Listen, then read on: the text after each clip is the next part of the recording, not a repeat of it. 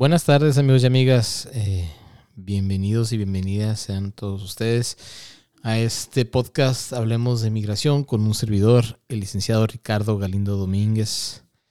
buenas tardes, ya hace más de una semana que no, que no andaba por estos lugares. Me encontraba en la, en la ciudad de Seattle, Washington, la semana pasada llevando a cabo trámites migratorios de otros clientes y por eso no pude hacer el podcast la semana pasada, pero pues ya estamos aquí de, nuevo, de nueva cuenta en Hermosillo, listo para, para seguirle dando, ¿no? Eh, muy buenas tardes. Eh, este, eh, espero que hayan tenido un feliz Día de las Madres aquí en México el día de ayer, 10 de mayo. reiterando la, la felicitación, ¿no? Por parte de parte de, de, Domínguez SMA, Servicios Migratorios Americanos, ¿no?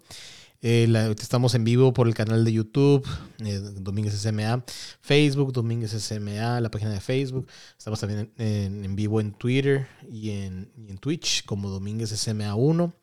Eh, como siempre, em, este, si gustan dejarnos sus preguntas y al finalizar de exponer todo lo que es el tema del día de hoy, de lo que versará el episodio, disculpen, serán respondidas, ¿no?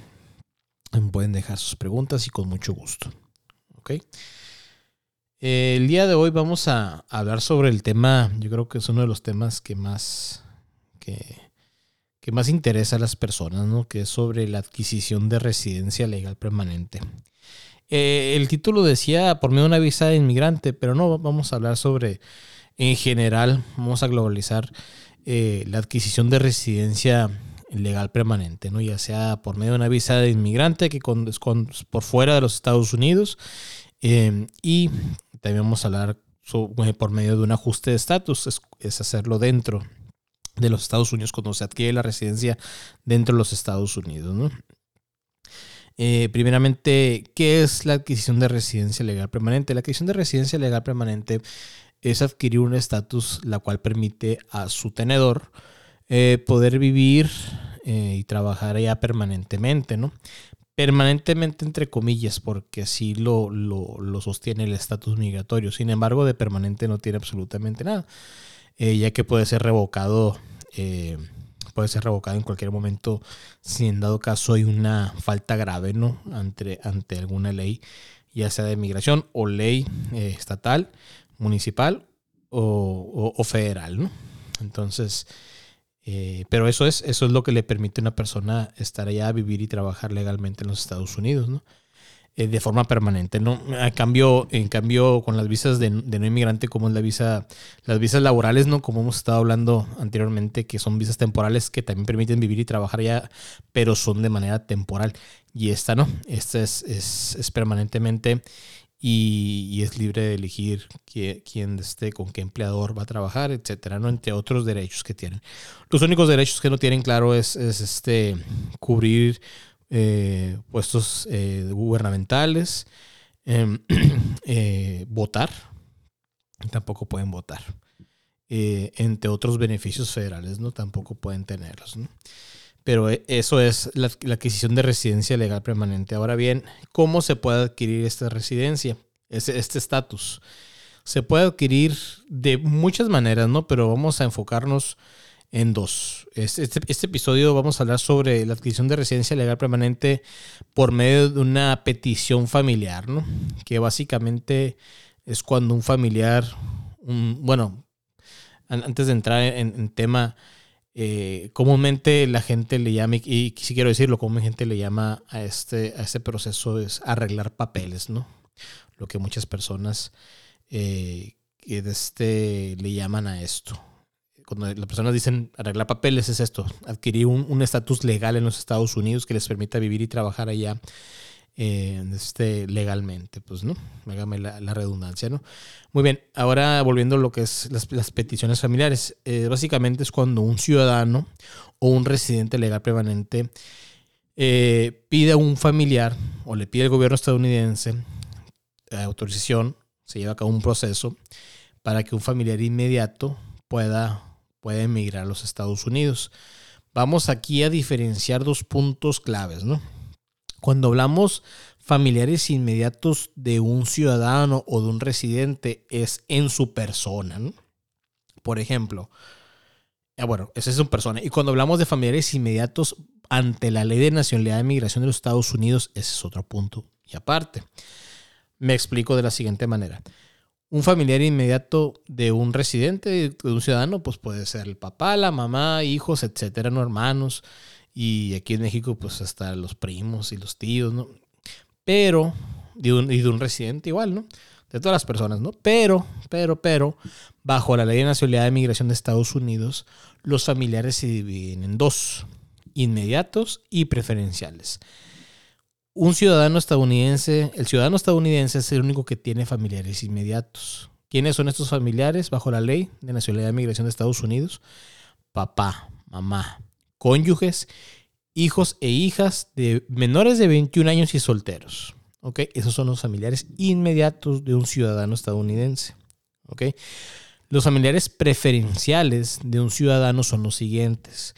Hijos mayores de 21 años y solteros, hijos casados de cualquier edad y hermanos de un ciudadano. Esos son los familiares preferenciales de un ciudadano estadounidense. Los familiares, los, residentes legales permanentes solamente ante la ley tienen familiares de una categoría preferencial. ¿Quiénes son? Cónyuges, hijos menores de 21 años y solteros e hijos mayores de 21 años y solteros. Nada más, ¿ok? Esos familiares son los que un ciudadano o un residente legal permanente pueden pedir para que emigren a Estados Unidos. ¿Hay alguna diferencia en que las peticiones, que el peticionario sea un ciudadano o un residente? Por supuesto que las hay, y hay bastantes, ¿no?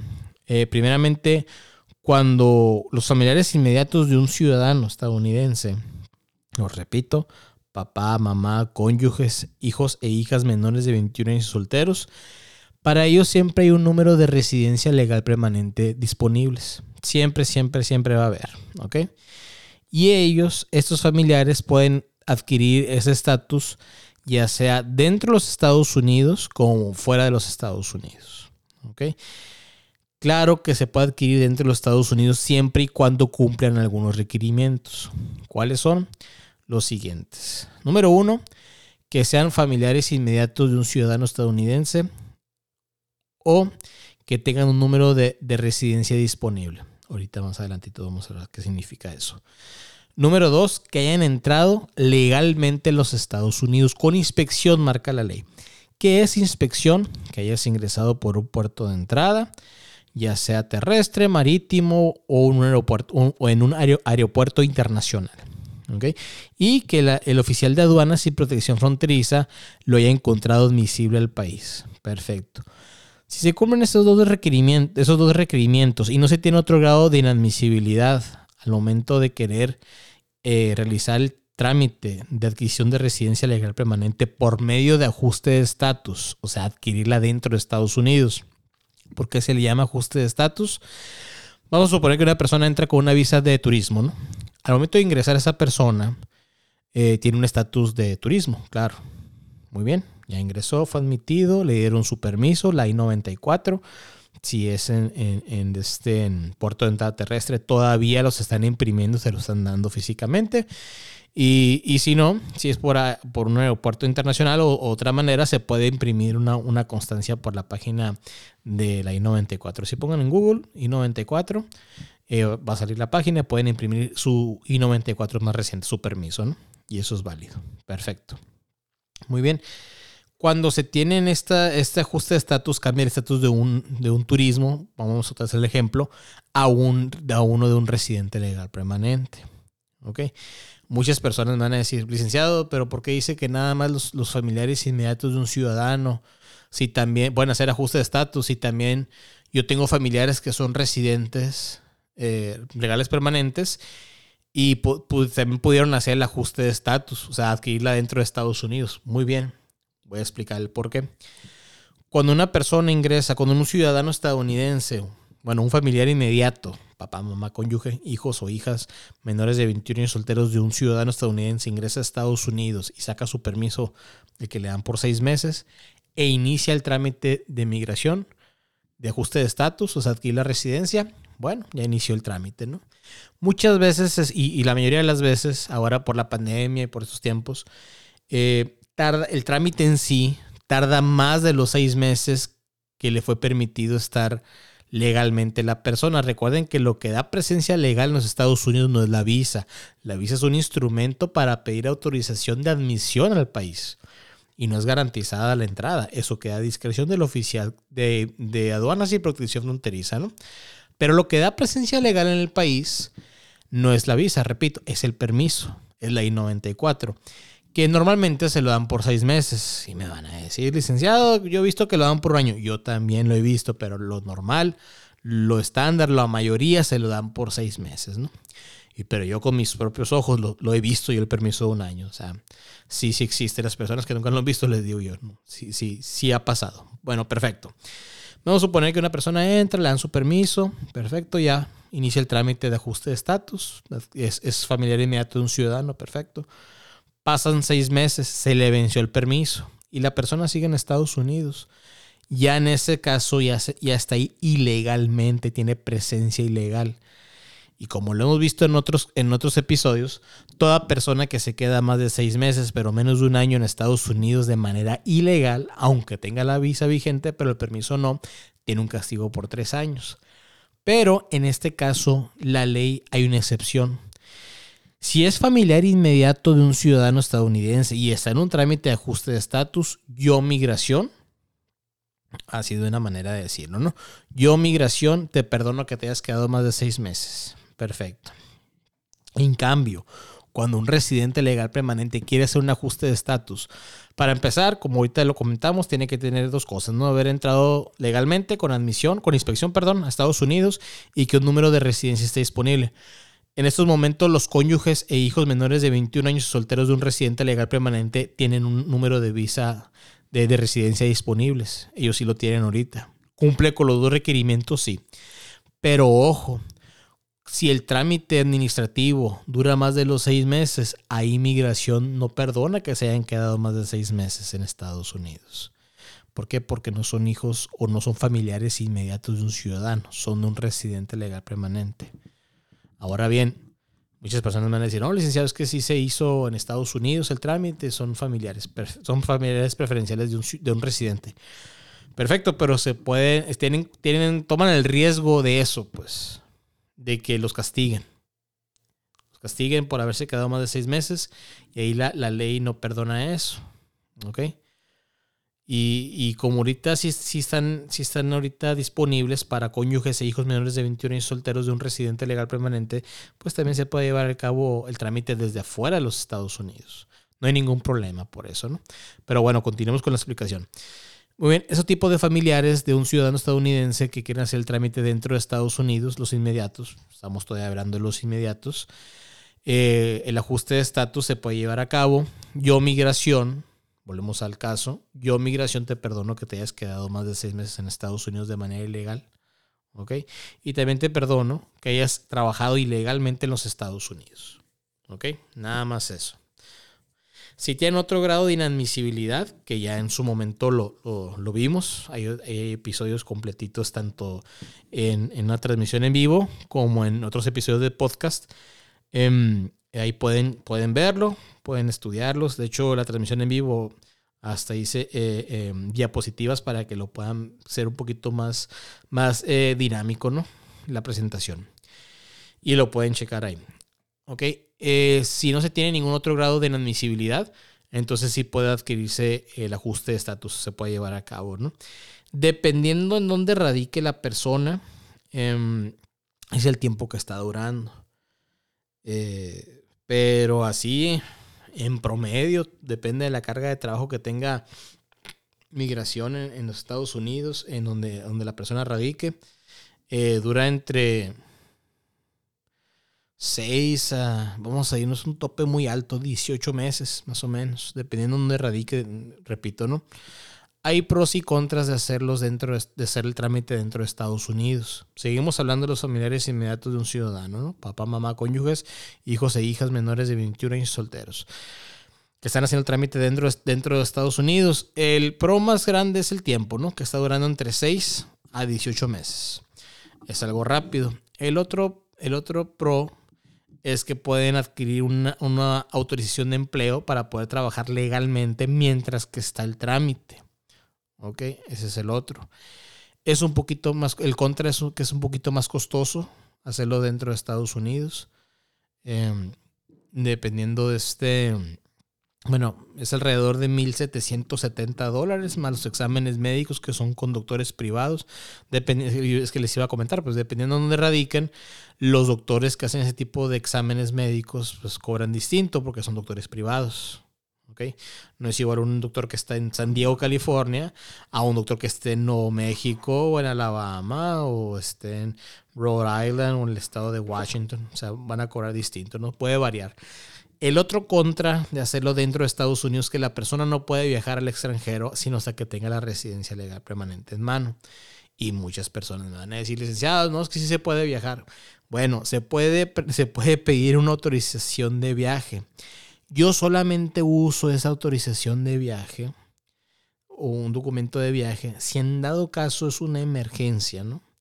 Porque yo sí lo veo como una falta de, una falta de seriedad ante la, ante la autoridad migratoria, pues, ¿no? Pues, quieres agarrar una, un estatus de, residente legal permanente y, pues, si quieres ir nomás a dar la vuelta, pues, como que no, ¿verdad? Pero si es una emergencia, por supuesto, se puede, claro que sí, no hay ningún problema, ¿no? Muy bien. Eh, es, eso es cuando se hace dentro de los Estados Unidos el trámite. Son los pros y los contras, ¿no? Cuando se hace por fuera el trámite, seguimos hablando de los familiares inmediatos de un ciudadano, papá, mamá, cónyuges, hijos e hijas menores de 21 años solteros. Eh, el trámite se hace ante migración, se inicia ante migración y posteriormente en un punto se manda al Departamento de Estado, que es el que maneja consulados y embajadas alrededor del mundo. En este caso, el homólogo aquí en México es la Secretaría de Relaciones Exteriores. ¿Ok? ¿Y dónde culmina el trámite? En el consulado de Ciudad Juárez. Eh, este es el único consulado al día de hoy que, se está llevando, que está llevando a cabo ese tipo de trámites en todo México. Ahorita hablé sobre los exámenes médicos. Cuando es por México el trámite, en Ciudad Juárez existen tres clínicas privadas que solamente atienden a personas que tienen su cita en el consulado.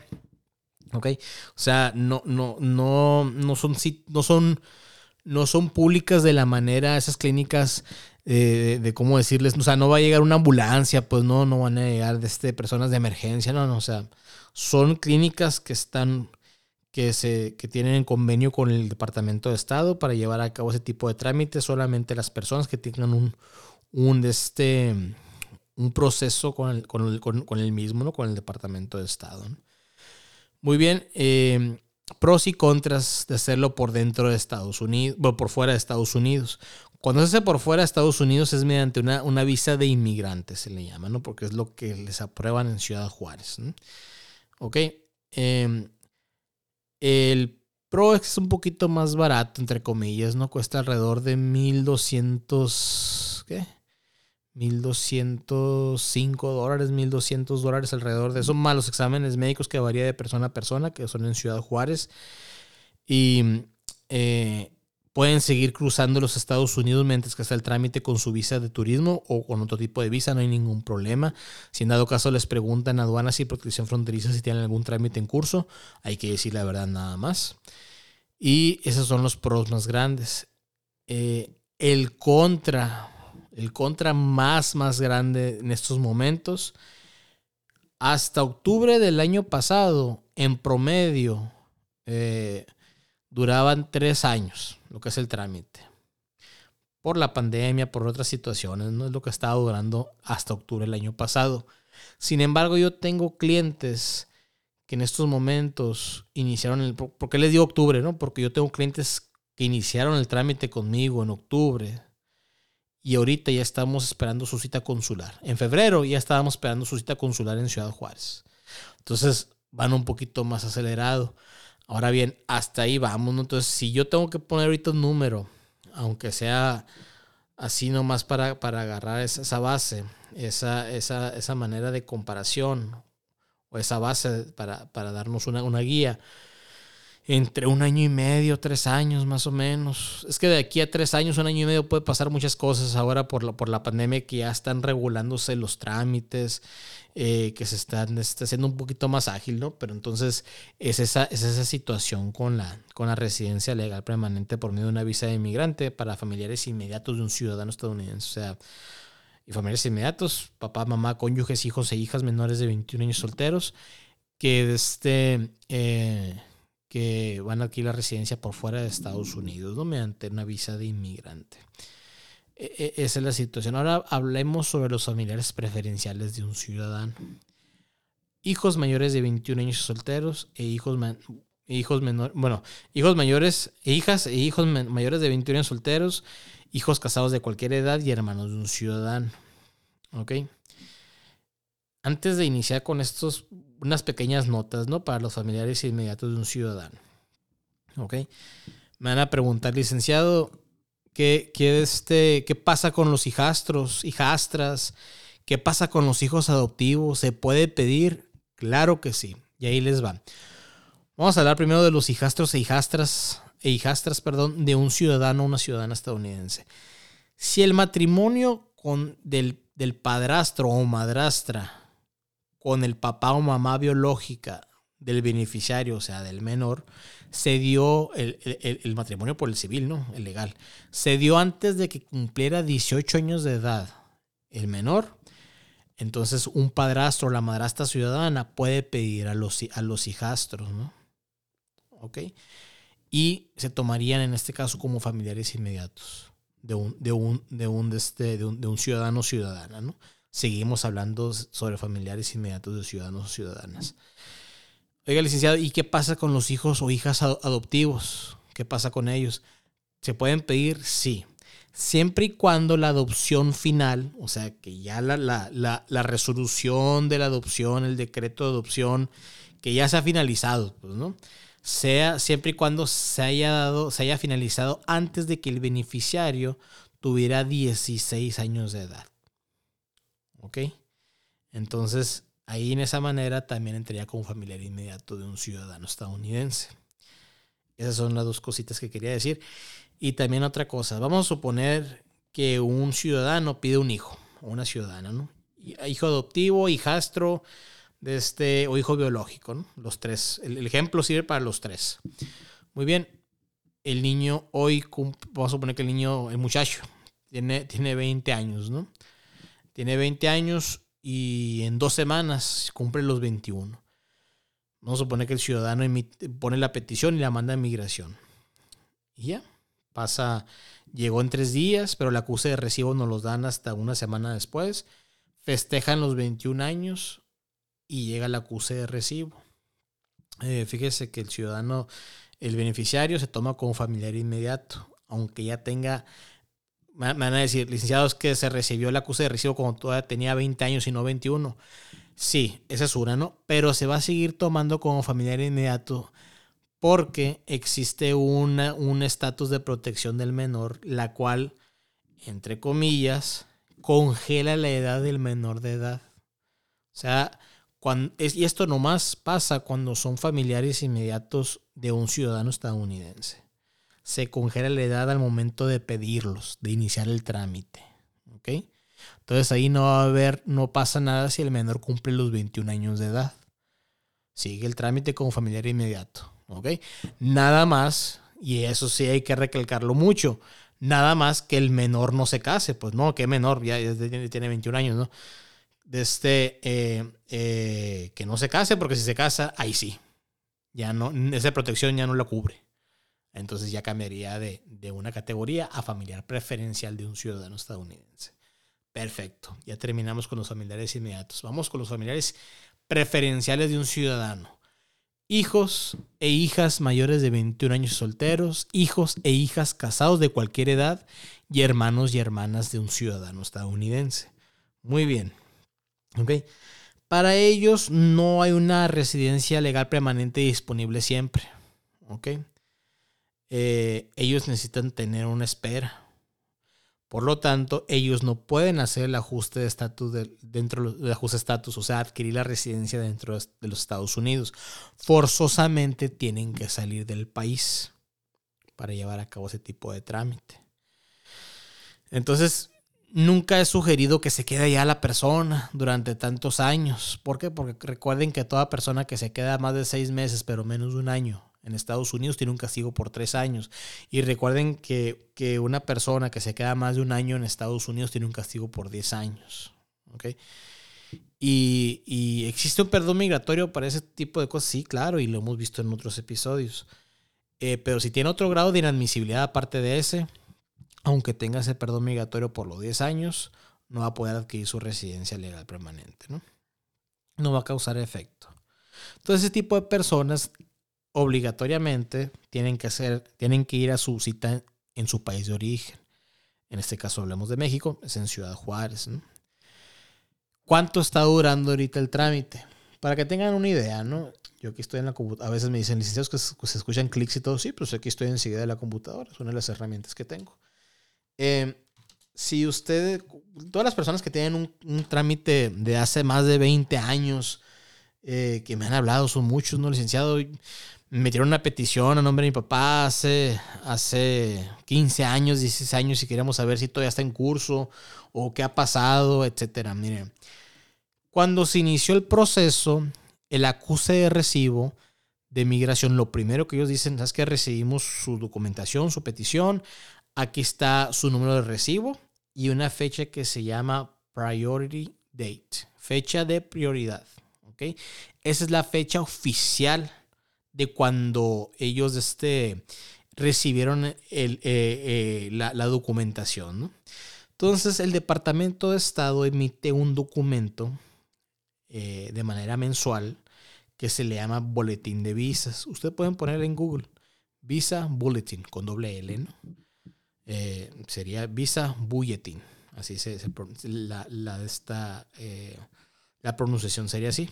Es Visa Bulletin. Y ahí cada mes se puede ver un, un recuadro, que aquí lo tengo yo, que en qué fecha de prioridad van procesándose los casos. Vamos a suponer, y aquí lo estoy viendo, ¿eh? tengo aquí el boletín de visas de mayo de 2022, que sé que está ahorita, es el actual. Vamos a suponer que un ciudadano estadounidense pidió un hijo mayor de 21 años, eh, soltero, mayor de 21 años. La categoría en donde, caería ese hijo es la F1, F de Fernando, número 1. Ahorita la fecha de prioridad para México es el primero de enero del 2000. Esto quiere decir que las personas que tienen un caso de, este, de la fecha de prioridad con una fecha de prioridad así como del 1 de enero del 2000 o anterior, o sea, del, 31 de diciembre del 99 para atrás, eh, ya es momento de procesar su caso. Pero si me dicen, licenciado, ¿sabe qué es que mi hijo a, la mitad de este, del trámite, pues se casó? Se casó mi hijo, ¿qué pasa ahí? Mire, la fecha de prioridad se respeta. Es la misma fecha de, prioridad, no hay ningún problema. Solamente que el hijo ya no, ya no es un F1, ya no es la categoría F1 de, que es un hijo o hija soltero, mayor de 21 años, mayor de 21 años soltero, perdón, de un ciudadano o ciudadana. Ahora es un hijo casado o hija casada de un ciudadano o ciudadana de Estados Unidos, que es otra categoría, es la F3. Y ahorita vemos aquí en, la, en boletín de visas que la fecha de prioridad que se están ahorita haciendo los casos es el 15 de septiembre del 97. ¿Ok? Entonces, si la fecha de prioridad de este es, mayor a, eh, perdón, es esa o menor, más, más atrás en el, tiempo, ya es momento de procesarse. Muy bien. Eh, hablemos sobre los, los familiares, los beneficiarios derivados, le llama la ley. ¿Quiénes son los beneficiarios derivados? Los beneficiarios derivados son aquellas personas que también tienen algún tipo, hágame su el nombre, por su redundancia, de beneficio migratorio. Por ejemplo, cuando un ciudadano pide un hermano, vamos a suponer, ¿no? Que un ciudadano pide un hermano y como ahorita lo hablamos, son familiares preferenciales, tardan ahorita alrededor para el año 2000 también, tardan 22 años. Vamos a suponer que ahorita lo piden. El hermano ¿Sabes qué? Yo, ciudadano, voy a pedir a, mi hermano o mi hermana para que puedan ellos arreglar papeles, como le llaman comúnmente, ¿no? Que es adquirir la residencia. Bueno, pero va a durar 22 años. Bueno, no hay problema, ni modo. De aquí a 22 años pueden pasar muchas cosas, ¿no? Perfecto. Eh, y vamos a suponer que este hermano, el, el, beneficiario principal aquí es el hermano, es el hermano o la hermana. Muy bien, ya no, se metió el papel, es documentación. Y en unos años se casa el hermano. ¿Sabes qué me a casar? Perfecto. La cónyuge o el cónyuge hay que dar aviso a migración. ¿Sabes qué? El beneficiario de esta petición se casó. Aquí está el acta de matrimonio, aquí está la documentación de él o la cónyuge y para que se dé alta en el, en el caso. Perfecto. Ya se, ya se añadió la cónyuge o el cónyuge al trámite. Eso se le llama familiar. Es un beneficiario derivado. ¿okay? Que en su momento también va a adquirir la residencia legal permanente. Y pasan los años. ¿Sabes qué, licenciado? Tuvo un hijo, mi hermano. Tuvo un hijo. ¿Y qué vamos a hacer ahí? Lo mismo. Dar aviso al, al Departamento de Estado. El beneficiario tuvo un hijo y aquí está en su documentación, perfecto. Se, se, añadió. Y así con cada hijo que van haciendo. Todo hijo que tenga menos de 21 años y soltero al momento de la entrevista consular va a adquirir la residencia legal permanente. Eh, muchas personas, de hecho ahora me habló una persona, es que entonces está elaborado el, programa para que los hijos, los hijos nunca alcancen, porque dura más de 20 años. No, no, no, porque existen ese tipo de, casos como el que acabo de, este, de, mencionar, pues, ¿no? Además, ahorita estamos hablando de México nada más. En la tabla también existen India, este, China, Filipinas y otras, y otras de estas y otras, otras, otras partes del mundo que no están enlistadas así por país. ¿ok? Y lamentablemente México es el más atrasado, está en los años 2000. Por ejemplo, a, los, a los hijos e hijas casadas de un ciudadano estadounidense van en el 15 de septiembre del 97.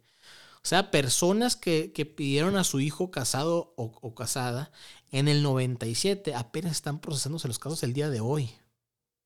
Entonces es algo lamentable, es, muy, es muy lamentable eso. Si nos fijamos en Filipinas, van en el 2002, en algunas van en el 2011, 2008, eh, etcétera. O sea, van más, más adelantados.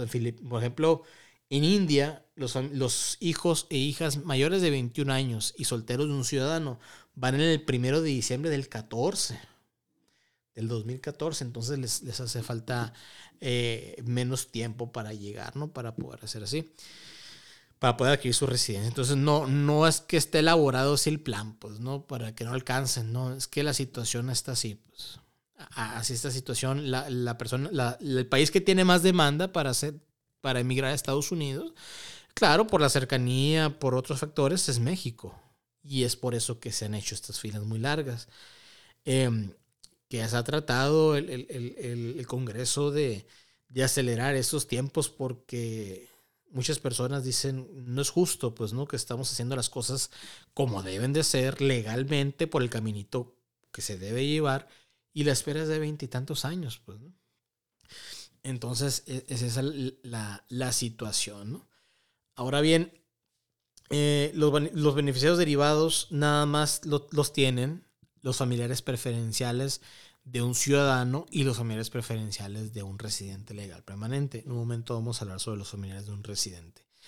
Recordemos que los familiares preferenciales de un ciudadano son hijos e hijas mayores de 21 años solteros, hijos e hijas casados, casados o casadas de cualquier edad. Y hermanos y hermanas de un ciudadano estadounidense.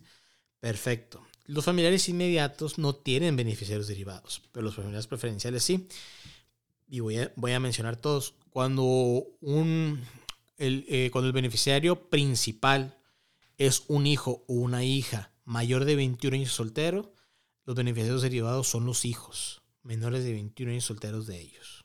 ¿okay? Cuando el beneficiario principal son hijos e hijas casados de cualquier edad, los beneficiarios derivados de, de, de ellos son cónyuges e hijos e hijas menores de 21 años solteros. ¿no? Y cuando, se, cuando los familiares derivados de un, de un hermano de un ciudadano, cuando el beneficiario principal es un hermano o hermana de un ciudadano estadounidense, los beneficiarios derivados son los cónyuges, los o las cónyuges e hijos e hijas menores de 21 años y solteros. Ellos tienen los beneficiarios derivados. Nada más ellos. ¿Ok? Muy bien. Ahora hablemos sobre los familiares de un residente legal permanente, que solamente son familiares preferenciales. Al igual que los familiares preferenciales de un, de un ciudadano estadounidense, ellos también tienen que esperar que un número de, de visa de inmigrante o de residencia esté disponible. Los familiares preferenciales de un, de un residente legal permanente son cónyuges e hijos, cónyuges, hijos e hijas menores de 21 años solteros y e hijos e hijas mayores de 21 años solteros. ¿Ok? En estos momentos, si nos vemos el boletín de visas, si nos vamos a la categoría de los cónyuges, los y las cónyuges, hijos e hijas menores de 21 años solteros de un residente legal permanente, vamos a notar que en todos los países, incluyendo México, está una C. La C es de current, o sea que está el día, no hay una espera. La espera es la, administrativa nada más. Por eso muchas personas van a decir, licenciado, pues el ajuste de estatus sí se puede dar, pero como lo mencioné al principio de este episodio, caen en la, en la, en el riesgo que dure más del tiempo y el tiempo que, que les permite el permiso y que esto les sea contraproducente y sean acreedores a un grado de inadmisibilidad. ¿Ok? Entonces, esa es la situación. Para los hijos mayores de 21 años solteros, hijos e hijas mayores de 21 años solteros de un, de un, este, de un residente legal permanente, si hay una espera. De hecho, ahorita van en el primero de enero del 2001. O sea que si una persona, en teoría, si una persona, si un residente legal permanente pide un hijo que está de este, que tiene más de 21 años soltero, e inicia ahorita el trámite, en teoría dura 21 años, ¿no? El trámite. Si en ese inter el hijo se casa y el papá sigue siendo residente, el peticionario, sigue siendo residente legal permanente, hasta ahí termina el trámite. Pero, pero, si el papá se naturaliza como ciudadano estadounidense y luego el hijo se casa, ahí sí se puede hacer, se puede, se puede proceder con el caso. Porque acuérdense que un ciudadano sí puede pedir a un hijo casado y un residente no, no puede pedir un hijo casado. Si la naturalización fue antes del matrimonio legal, nada más se da aviso al Departamento de Estado que el, peticionario ahora es ciudadano estadounidense y que el beneficiario se casó. Y en las actas, tanto en, la, en, el, en el certificado de naturalización como en el acta de matrimonio, se pueden ver las fechas de cada, de cada suceso, de cada suceso, perdón, de cada evento, y van a poder ver que uno fue antes que el otro. Si, fue al, si es al revés, que primero se casa y luego se naturaliza, no, ahí no funciona. Tiene que ser primero la, eh, naturalización. Entonces necesitamos estar muy abusados con ese tipo de cosas, pues. Muy, muy, muy, muy pendientes de todo esto, ¿no? Ahora bien, ¿hay beneficiarios derivados? Claro que los hay. Eh, por ejemplo, cuando un, un, residente pide a su cónyuge, los beneficiarios derivados son los hijos e hijas menores de 21 años solteros. Y cuando un, cuando un residente legal permanente pide a un hijo mayor de 21 años solteros, son los hijos también de ese hijo. Nada más. No tiene otros familiares, no tiene otros familiares el residente legal permanente que puede pedirlos para que emigren a los Estados Unidos. ¿no? Y, y, esta es la, esta es la eh, situación, ¿no? Con la adquisición de residencia legal permanente, eh, ya sea por medio de una visa de inmigrante, que es hacerlo por fuera de los Estados Unidos o un ajuste de estatus que se, que se realiza por dentro de Estados Unidos. Em, y un pequeño paréntesis, ¿no? Yo hago, el tipo, yo hago los, ambos tipos de trámites, Me ha tocado hacer los híbridos también. Durante la pandemia eso me tocó en tres ocasiones. Iniciar, de, ambas partes, ¿no? Iniciarlo por fuera de Estados Unidos y culminarlo dentro de Estados Unidos. Y también me tocó iniciarlo dentro de Estados Unidos y por algún motivo se tuvo que salir la persona a México y culminaron fuera de Estados Unidos. ¿Se puede hacer? Claro que se puede hacer. No hay ningún problema. ¿Ok? Y me está, vamos a leer esta pregunta. Iresema Rodríguez Pereira. Hola Lick, una pregunta. Mi caso ayer llegó a Juárez. ¿Qué tanto falta para mi cita? Soy madre de ciudadano. Híjole, ahorita están muy ambiguos los tiempos. Mm, durante la pandemia duraban, híjole, a partir, si ya está en Ciudad Juárez, durante la pandemia duraba alrededor de un año, año pasaditos. Ahorita como ya se está agilizando más, quién sabe, fíjese. Ojalá, máximo, yo creo que un poquito menos de un año, ¿no? Pero máximo un año. Entonces no, no hay ningún problema. Ahí, pero lo bueno que ya está en Ciudad Juárez, quiere decir que ya pasaron todos los filtros, todos los, los la support, todo lo que es el, patrocinador, que ahorita vamos a hablar sobre eso.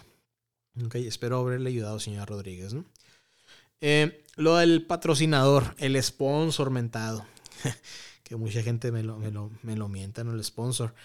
Eh, Recordemos que dentro de los grados de inadmisibilidad existe una cosa que se le llama carga pública, uno de ellos, perdón, que son relacionados a la carga pública. Eso significa que una persona emigrar, eh, ¿qué tanto riesgo hay en que se convierta en una carga económica al país? Por ende, por ley, que fue si mal no recuerdo, fue, una, fue esta ley, la puso el presidente Bill Clinton, lo hizo un poquito más difícil, el Billy. Eh, ¿Cómo se llamaba? El, tiene un nombre muy raro, IRIRA Act, eh, el cual estipulaba que, que necesitaban un sponsor, ¿no? Entonces, el peticionario o la peticionaria, en todos los casos, ¿eh? ya sea familiares inmediatos o preferenciales de un ciudadano, los familiares preferenciales de un residente, necesitan un patrocinador, un sponsor, para que la persona emigrar no se convierta en una carga económica al país. Entonces, el peticionario es el principal patrocinador, pero ojo, muchas personas, y, y me han dicho, ¿no?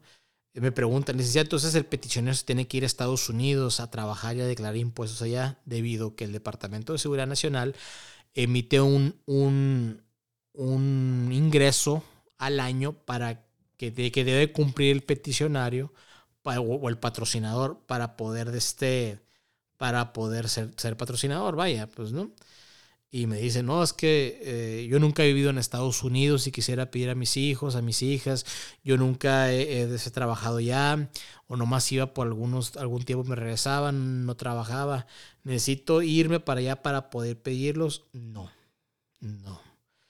Eh, muchas personas difieren conmigo, pero la ley así lo estipula. Toda persona que necesite emigrar necesita un patrocinador. Perfecto, estamos muy bien hasta ahí los dos. Muy bien. Pero si el peticionario no cumple el requerimiento de, ingreso, se puede pedir a un copatrocinador, joint sponsor. Eh, puede ser cualquier persona o no, no importa. No importa si es familiar o no, eso no importa. Nada más que sea o residente legal permanente o ciudadano de los Estados Unidos que viva, trabaje y declare impuestos en los Estados Unidos. ¿Ok? Y claro, que cumple el requerimiento de ingreso. Cada año, el Departamento de Seguridad Nacional, a través de Servicios de Ciudadanía e Migración de los Estados Unidos, emite una tablita que se llama Lineamientos de Pobreza. Y cada año, los primeros días de, marzo o de abril, se va actualizando esa tablita y nos dicen que dependiendo de qué tan el número de personas que, hágame redundancia, dependan del, de, la, de la cabeza de hogar, es el ingreso que el, que el, Departamento de Seguridad, Nacional perdón, le requiere para poder ser o patrocinador o patrocinadora o copatrocinador o copatrocinadora. ¿Ok? Entonces deberían que estar muy abusados con eso. ¿Es, ¿Existen excepciones para gente que no requiera patrocinador? Claro que sí. Sí hay excepciones de ley. Recordemos en algunos episodios pasados, o creo que el pasado fue, hablamos sobre, sobre eh, la, la, derivación de ciudadanía, ¿no? Que un hijo puede derivar a ciudadanía siempre y cuando cumpliera los, mm, algunos requerimientos, que era ser hijo biológico o adoptivo legalmente de un ciudadano estadounidense que viva en, que viva en, en, custodia física y legal del papá o mamá ciudadana estadounidense, que tenga menos de 18 años de edad, que sea soltero y que sea residente legal permanente. Todo aquel menor que está haciéndose el trámite y llega el momento de su entrevista consular y cumple con estas características, excepto de ser residente, ellos no le piden un patrocinador porque caen en la excepción de que ellos al ingresar a Estados Unidos van a estar protegidos por la ley del menor del año 2000, la cual va a poder derivar la ciudadanía del papá o la mamá. Entonces, eh, esa es la, la, situación. ¿no? Existen, es, una excepción para aquellos que no requieran un, patrocinador. ¿Exista, ¿Existe otra excepción? Claro que sí existe otra excepción. Cuando existe una, una, una manera de adquirir la residencia legal permanente por ser viuda o ser viudo de un ciudadano estadounidense. Más adelante vamos a verlo en otro episodio más a fondo. Pero también a ellos no les requiere un, no, les requiere un patrocinador o un copatrocinador, ¿no? Entonces también están protegidos por, por esa excepción. ¿Ok? Y, y mm, es, esa, es eso lo que es el tema de, de, lo que es la, la, residencia eh, la adquisición de residencia legal permanente por medio ya sea de una visa de migrante o un ajuste de estatus migratorio eh, que es adquirir la residencia dentro de los Estados Unidos.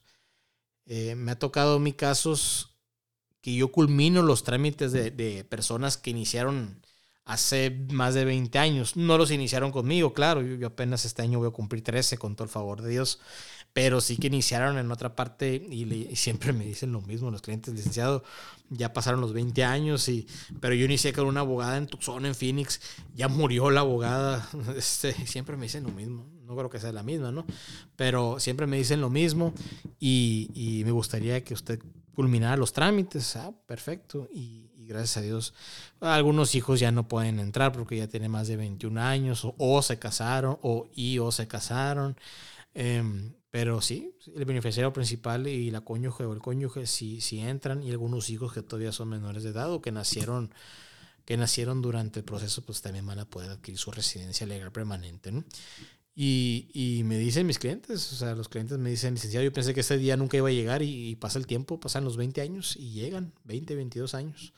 Entonces a las personas que siguen esperando su trámite, eh, pues lamentablemente no hay una reforma migratoria o una, un recurso legal que, que podemos meter para que sea más rápido. Todos vamos en el mismo barco. Si las personas dicen, no, conmigo va a ser más rápido, yo te voy a llevar el trámite y en, cinco años, siete años, yo te voy a hacer, ¿no? O sea, dependiendo de qué nacionalidad seas. No es lo mismo que un ciudadano pida a un ciudadano que un ciudadano estadounidense pida a un ciudadano mexicano que un ciudadano estadounidense pida a un ciudadano español de este, vamos a suponer que un ciudadano, vamos a suponer que un ciudadano, que un ciudadano mexicano tenga doble nacionalidad, ¿no? Que sea nacionalidad británica y también nacionalidad mexicana, y que el papá sea, sea ciudadano estadounidense, ¿sabes? Y que tenga más de 21 años. Yo te quiero pedir, hijo, pero ¿cómo conviene más pedirlo? Si como ciudadano mexicano como ciudadano británico. Pues si nos vamos a esta tablita, que es el boletín de visas, pues sería mucho mejor como ciudadano británico, porque van en el primero de diciembre del 14, del año 14. En cambio, México va en el primero de enero del año 2000, que son 14 años de diferencia. Entonces, en teoría, faltarían, ¿qué? 8 años en vez de 22. Entonces, todas esas cosas hay que verlas mediante una cita, una consulta. No nomás es hacer. Me acuerdo que una vez una persona hasta se molestó conmigo. De este, no, licenciado, que usted, usted estudia mucho las cosas para nada más llenar formularios. No. Y como lo dije anteriormente, no es llenar formularios. Son juicios administrativos para con el gobierno de Estados Unidos. Y esto depende mucho de la vida de, de, varias personas, de tanto de reunificación familiar, como de otra vida laboral que quieran llevar las personas, etcétera, por varias razones. Y yo sí tomo muy a pecho y muy, de manera muy personal, como ya lo había dicho la vez pasada, todos mis trámites con mis clientes. Los tomo personalmente. O sea, de manera muy personal los tomo. Pues claro que los hago personalmente. Esto ya está, es, es por default, ¿no? Pero yo sí los tomo muy personal. Pues. Y eso yo creo que es una de las cosas que me diferencian de la competencia, ¿no? Que yo sí lo tomo de una manera muy, muy personal. Por eso, desde la primera consulta que tienen conmigo los clientes potenciales o las personas que quieren hacer algún trámite, desde ahí mismo yo les digo si se puede hacer, si hay posibilidades de hacerlo o no. Y también para que no gasten su dinero y para que no pierdan su tiempo también. Y, así es. Eh, por el momento sería todo de mi parte. Eh, les saluda el licenciado Ricardo Galindo Domínguez. Les envío un fuerte abrazo a todos y a todas. Muchas gracias por seguirme en las redes sociales. He intentado estar un poquito más, más activo en ellas. Eh, el viernes, sobre todo, va a haber una, una, transmisión en vivo donde voy a hablar sobre los perdones migratorios, los waivers. Y no se lo pierdan a las 11 de la mañana, hora de Sonora, Arizona.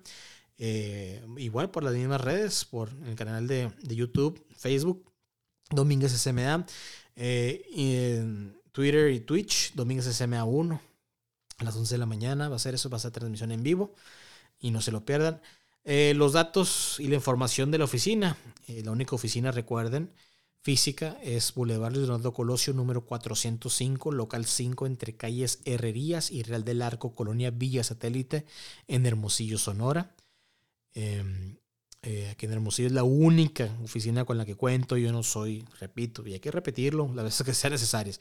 Yo no soy enlace ni soy sucursal de ninguna oficina en Estados Unidos ni de otras oficinas en México, nada de eso. La única oficina con la que cuento es la mencionada, nada más. No tengo otros sucursales, no tengo otros empleados, etc. ¿Ok? Los teléfonos de oficina, teléfono mexicano de oficina es el 6621-230883. Teléfono estadounidense de oficina es el 520-499-9849. Correo electrónico es domínguezsma.com. La página web www.domínguezsma.com. Las redes sociales en YouTube, digo, perdón, Facebook, YouTube, Spotify y TikTok, Domínguez SMA. Eh, Instagram, Twitch y Twitter, Domínguez SMA 1. Este, ahí pueden ver la información de la oficina, las certificaciones con las que cuento. Eh, en noviembre, con todo el favor de Dios, va a ser otra certificación. Eh, nos vemos allá en, Anaheim, California. Y pues con todo el favor de Dios, siguiéndole trabajando. ¿Qué otra cosa? Cualquier cosa estoy para servirles. Eh, el siguiente episodio vamos a hablar sobre adquisición de residencia legal permanente, adquisición de residencia legal permanente por medio de una petición laboral. Ahorita estuvimos hablando sobre la adquisición de residencia legal permanente por medio de una petición familiar. ¿Ok? Ah, y también recordarles que todos los trámites que, de que yo hablo en estos podcasts, en estos episodios, Claro que son trámites que yo llevo a cabo, porque me preguntaron el otro día, licenciado, ¿usted nomás da información o también da los, o, realiza los trámites? No, pues también los, los realizo, pues esa es la, es la primera función de, de, la consultoría, ¿no? Realizar trámites. Y este, pero bueno, eh, cualquier otra cosa estoy para servirles, que tengan un excelente miércoles. De, de alguna manera, este, este este, esta semana sí fue, se hizo un poquito, bueno, a mí se me ha hecho un poquito más corta, eh, aunque me la he llevado viajando, pero bueno, eh, cualquier cosa estoy para servirles. La próxima semana, miércoles 18 de mayo, un día después de, de mi cumpleaños, con todo el favor de Dios, el 17 cumplo 35 años. El miércoles 18 vamos a hacer otro, este, el siguiente episodio, episodio número 16, adquisición de residencia legal permanente basados en petición laboral. ¿Ok? Entonces, cualquier cosa estoy para servirles. Muy buenas noches. Nos vemos la siguiente semana. Gracias.